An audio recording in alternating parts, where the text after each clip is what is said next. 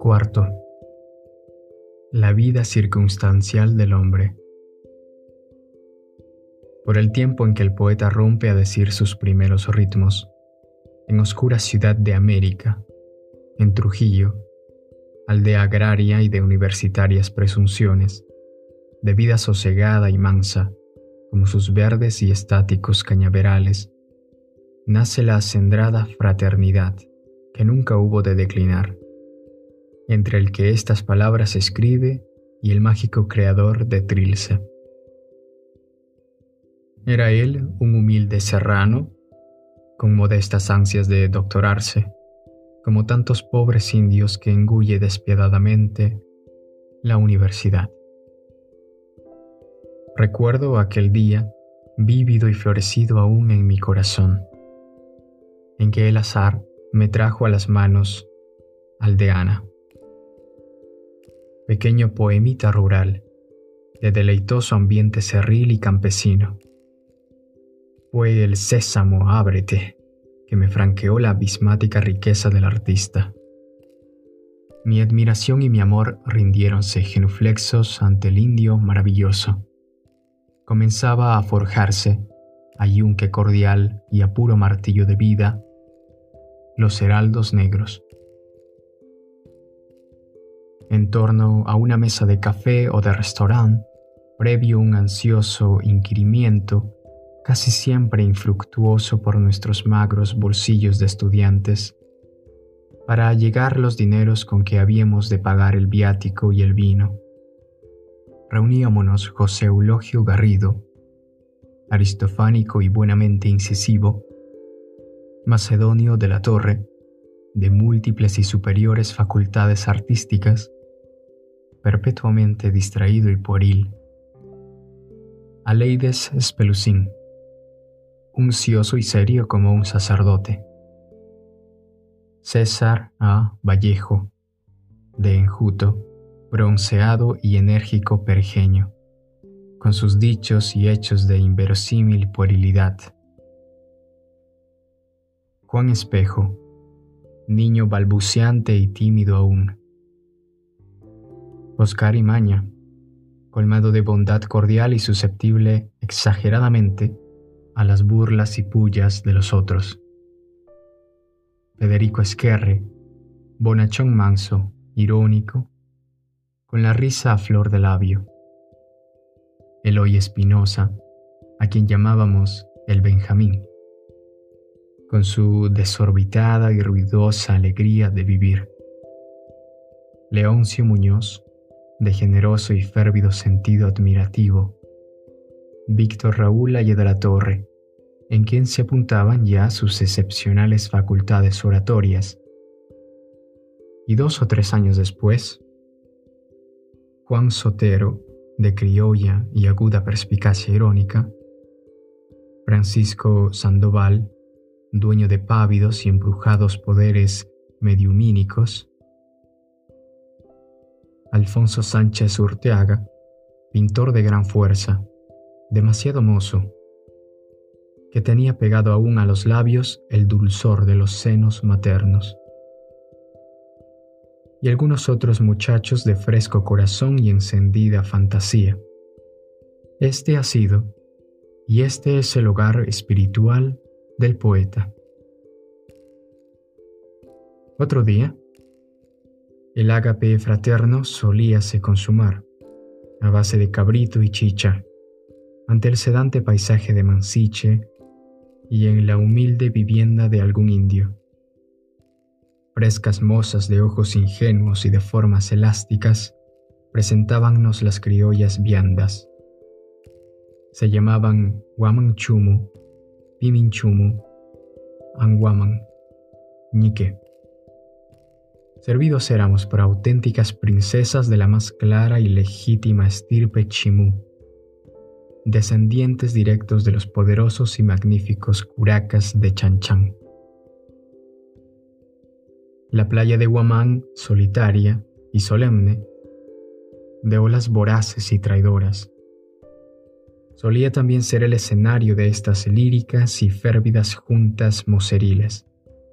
Recitábanse allí a Darío, Nervo, Walt Whitman, Verlaine, Walford, Samen, Maeterlinck y tantos otros que poblaban de aladas y melódicas palabras la sonoridad inarticulada del mar, que abría a nuestra fantasía viajera sus caminos innumerables. Rondas nocturnas, pensativas y de encendida cordialidad, unas. Gárrulas y alborotadas, otras. Más de una vez la algarada juvenil turbó el sueño tranquilo de la vieja ciudad provinciana. Con frecuencia los amaneceres sorprendíannos en estos trajines que tenían un adulzorado sabor romántico, apagando como de un soplo la férrica fogata de nuestros ensueños. La despreocupada irreverencia moceril que no se curaba de inminencias universitarias ni de las consagradas y oficiales sabidurías de pupitre, tuvo que provocar como provocó una tensa austeridad ambiente.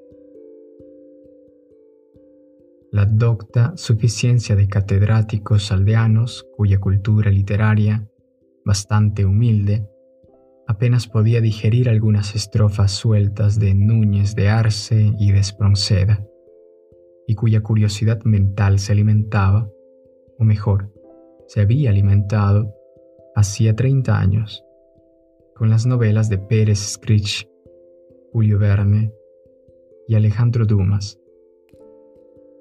Se irritó con las audacias y las zumbas de los mozos. El poeta de los heraldos negros y de Trilce fue la víctima propiciatoria de los más ineptos e ineficaces ataques que no estaban desprovistos de cierta senil malignidad un buen señor que no sé si ha muerto ya y que si mal no recuerdo, se apellidaba Pacheco, digno émulo del de Quirós, se hizo el instrumento pasivo de los otros, que no se atrevían a presentar batalla a cara descubierta.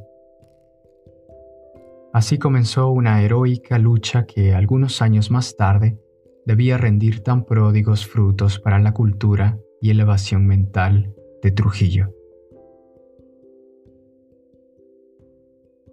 Por este tiempo, conocimos un grupo de muchachas que nos brindaron gentil acogida. Las llamábamos con cierta intención, entre bonévola y humorística, con nombres alegóricos o de la antigüedad clásica. Mirto era la del poeta. Una noche, mientras tomábamos un restaurador chocolate, los celos pusieron en manos del enamorado cantor un Smith Watson, con el cual se proponía vengar el sentimental agravio. No pocos esfuerzos nos costó disuadirle de la medieval y caballeresca empresa. Al día siguiente partió a Lima. Llegaron horas negras. El poeta pensaba, por entonces, salir al extranjero. Tenía ya su viaje preparado pero antes quiso, por última vez, visitar el pequeño pueblo donde había nacido, sentir el tibio y sedante abrazo de su hogar, en el cual no estaba ya la madre, viejecita, que tantas mañanas y tantas tardes esperó que los altos cerros cuyas faldas subrayó al alejarse, la inquieta sombra del hijo se lo devolvieran de nuevo. El hijo vino cuando los senos maternos eran ya ausencia definitiva. Aquí le esperaba la terrible y trágica prueba de su vida. Quien conozca el sórdido ambiente espiritual de los poblachos serranos en el Perú, se dará cuenta cabal de la maraña tintirillesca y lugareña en que cayó la ingenuidad del poeta. El claro varón que había nacido con los mayores dones de sensibilidad y de pureza ética, que era simple y bondadoso, como un niño, fue acusado de los más turbios crímenes. Abogado hubo que sostuvo ante el tribunal la acusación de ladrón, de incendiario y hasta de homicida. Hubo otro, este, camarada de estudios universitarios, que se prestó a fraguar la más inicua instrucción curialesca. Así se vengaba del genio la mediocre ineptitud abogadil. No quiero nombrar aquí a estos dos desdichados por no cubrirlos de ignominia. La generosidad del poeta también les ha perdonado ya. Mientras la justicia ventilaba la causa, el acusado con mandamiento de prisión vivió los días más angustiosos y ásperos, días de alarido interior y de bruno agravio. Tenía yo una minúscula casita de campo donde fue a refugiarse el perseguido. Largas noches de insomne pesadilla ante el paisaje estático y fúnebre, ante los encelados rumores del campo y ante los pávidos ojos de la noche muerta que eternizaba nuestra desesperanza. Hubieron, sin embargo, horas dulcificadas, las más de las veces, por la presencia fraternal de algunos de los muchachos que he nombrado antes y que iban a visitarnos. Después de dos meses, el poeta comenzó a sentir temores de ser sorprendido y resolvióse a salir a otro lugar que ofrecía, al parecer, mayor seguridad. No fue como esperaba, porque el día siguiente cayó en manos de sus jueces que le condujeron a la cárcel. La juventud intelectual de Trujillo y la prensa estallaron entonces en airado grito de protesta, iniciando una enérgica campaña de rehabilitación. Siguieron luego los artistas e intelectuales de Arequipa y Lima y la prensa de Chiclayo. El suceso tuvo dolorosa repercusión en todo el país.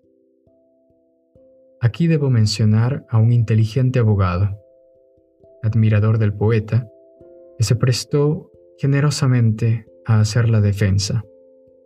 Hombre valeroso y de gran corazón, el doctor Carlos A. Godoy.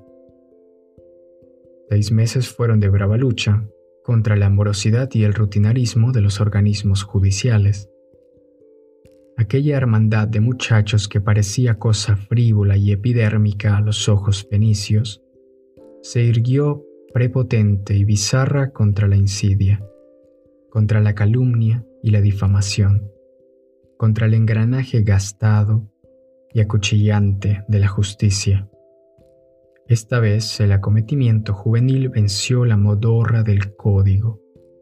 Ante el pasmo, y a pesar de los oficiantes mismos de la ley, este hecho blasonó a Trujillo por sobre todos los pseudos blasones que suele ostentar. El poeta, durante el tiempo que duró su prisión, mantúvose en tal dignidad y varonía que impuso respeto a todos no imploró justicia reptando por los estrados judiciales, sí que la pidió y la exigió, verticalmente, como un hombre. Y al fin, la rehabilitación se produjo plenaria, íntegra, absoluta. En este oscuro periodo de dicterio, el espíritu del poeta crecióse superando su potencialidad creadora. Allí se astillaron con sangre de su sangre, los mejores versos de Trilce. Donaba ritmos y mercaba agravios. Que América y la posteridad tengan en cuenta las siciliadas lonjas cordiales que vale este libro. Y ahora, el público que me permita retraerme para hablar en voz baja la palabra final, para secretear ternuras al hermano. Canta tus ritmos divinos, querido. Cántalos siempre para que se abracen y se glicen como lianas a mis pensamientos, para que mis lágrimas y mis alegrías y los más escondidos secretos de mi corazón, cuando busquen palabras para incorporarse, encuentren las tuyas, frescas, edénicas y vivas Canta tus ritmos para que en la hora en que me suma en el mar de sombra y de callado imperio, me alargues tu mano musical, hermano. Antenor Orrego, Trujillo, septiembre de 1922. Fin de la cuarta y última parte. Gracias por escuchar Alterlingua. Hola, soy Pablo del futuro. Si te ha gustado este episodio, compártelo con tus amigos y conoce más sobre otros proyectos míos en los enlaces de la descripción. Otros podcasts, el blog de literatura y traducción, mi perfil de tutor en Italki y los cómics de perros y dinosaurios, por ejemplo, entre otras cosas. Gracias nuevamente por escuchar y hasta la próxima.